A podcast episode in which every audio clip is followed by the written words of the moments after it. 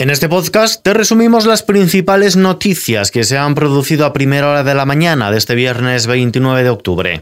XFM Noticias con Ismael Arranz. El PIB creció un 2% en el tercer trimestre, son nueve décimas más que en el segundo, según el avance de datos de contabilidad nacional publicado esta mañana por el Instituto Nacional de Estadística. El crecimiento del Producto Interior Bruto en los meses de verano se vio impulsado fundamentalmente por la inversión, que aumentó un 1,3% frente al retroceso trimestral del 2,2% del segundo trimestre. Mientras tanto, los socios de gobierno deciden sobre los presupuestos. El plazo para presentar enmiendas a la totalidad a los presupuestos para 2020 2022 acaba a las 2 de la tarde sin que PNV y Esquerra hayan aclarado si vetarán las cuentas. El proyecto de ley cuenta de momento con cinco enmiendas a la totalidad. Son las de Partido Popular, Vox, Ciudadanos, Forasturias y Junts, a las que se sumará la de la CUP que la formalizará a lo largo de la mañana. Sin dejar la arena política, la tensión entre vicepresidentas se palpa en el ambiente. La 32 cumbre hispano-portuguesa que se ha celebrado en Trujillo, Cáceres, este jueves ha sido el escenario de un frío encuentro público entre la vicepresidenta primera, Nadia Calviño,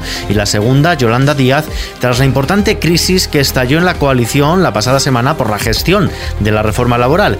En esta cumbre, el presidente del gobierno, Pedro Sánchez, ha destacado ante sus vicepresidentas que el gobierno está llamado a recomponer el consenso. Creo que es muy importante que recuperemos consensos que se fracturaron, que se quebraron en 2012 con una contrarreforma que hizo una mayoría absoluta del Partido Popular entonces.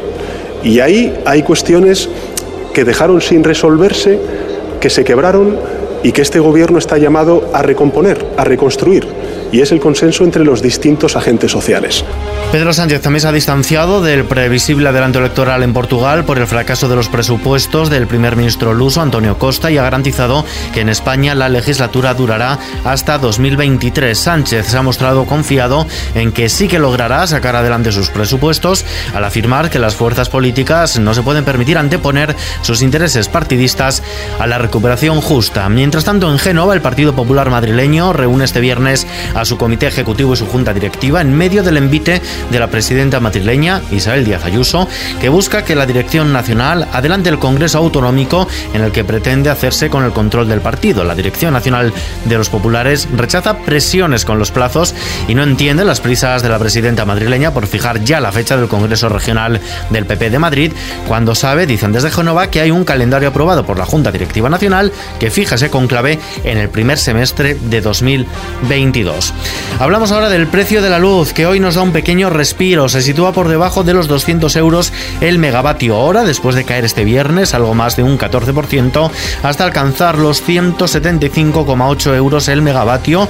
Es su valor más bajo desde el pasado 13 de octubre. No obstante, la vicepresidenta primera y ministra de Asuntos Económicos, Nadia Calviño, anticipa que a corto plazo el gobierno tendrá que seguir tomando medidas para amortiguar el impacto del alza desproporcionada de los precios del gas en los mercados internacionales ya que todavía va a durar un cierto tiempo. Y en La Palma el volcán mantiene su actividad.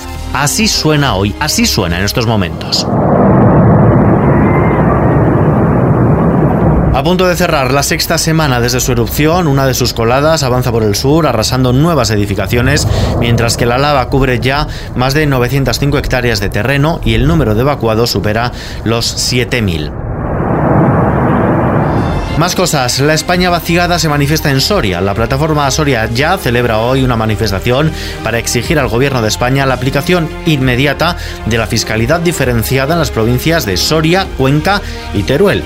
Asimismo, los manifestantes instarán al gobierno a tratar el reto demográfico como cuestión prioritaria. El Ejecutivo otorgará casi 250 millones en ayudas del programa único para extender la banda ancha ultra rápida al 95% de la población. Con la convocatoria se beneficiarán 1,27 millones de hogares y empresas hasta ahora sin cobertura de una velocidad de acceso superior a los 100 megas por segundo.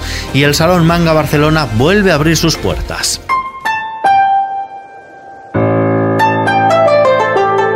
Los fans de la cultura otaku podrán pasear de nuevo por los espacios expositores y disfrutar de su programa que incluye la participación de conocidos artistas de esta modalidad del cómic y numerosas actividades musicales, audiovisuales y gastronómicas, además de los imprescindibles concursos de disfraces. Desde allí lo dejamos por ahora, información actualizada en los boletines de Kiss FM. Buen puente de los Santos.